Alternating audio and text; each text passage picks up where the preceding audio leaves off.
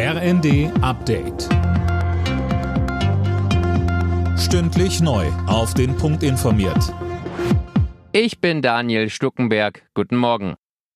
Außenministerin Baerbock sieht das Geiselabkommen zwischen Israel und der Terrormiliz Hamas als Durchbruch.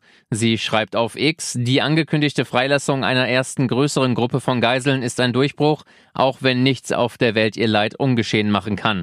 In den kommenden Tagen sollen 50 in den Gazastreifen verschleppte Israelis freigelassen werden, vor allem Frauen und Kinder. Im Gegenzug hat sich Israel unter anderem zu einer viertägigen Feuerpause verpflichtet.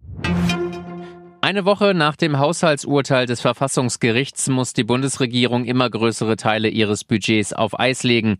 Auch für den Wirtschaftsstabilisierungsfonds gilt jetzt eine Sperre. Darin ist unter anderem die Energiepreisbremse geregelt. Wirtschaftsstaatssekretär Kellner sagte im ersten, wir werden alles dafür tun, die Strom- und Gaspreise zu stabilisieren, unten zu halten, soweit das geht. Aber ja, wir haben erstmal alles eingefroren nach dem Urteil. Und Teil der Beratung jetzt ist zu schauen, was können wir wie schnell wieder auftauen. Weil es wird ja nicht immer alles dauerhaft eingefroren sein.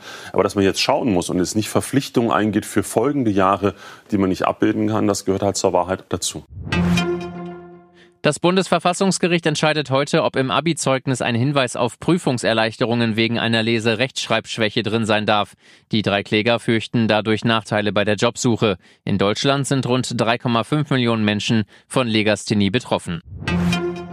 Die Krise bei der DFB 11 geht weiter. Am Abend haben die deutschen Fußballer das nächste Testspiel verloren. Gegen Österreich stand es am Ende 0 zu 2. Erst vor wenigen Tagen hatte das Team von Trainer Julian Nagelsmann gegen die Türkei den Kürzeren gezogen.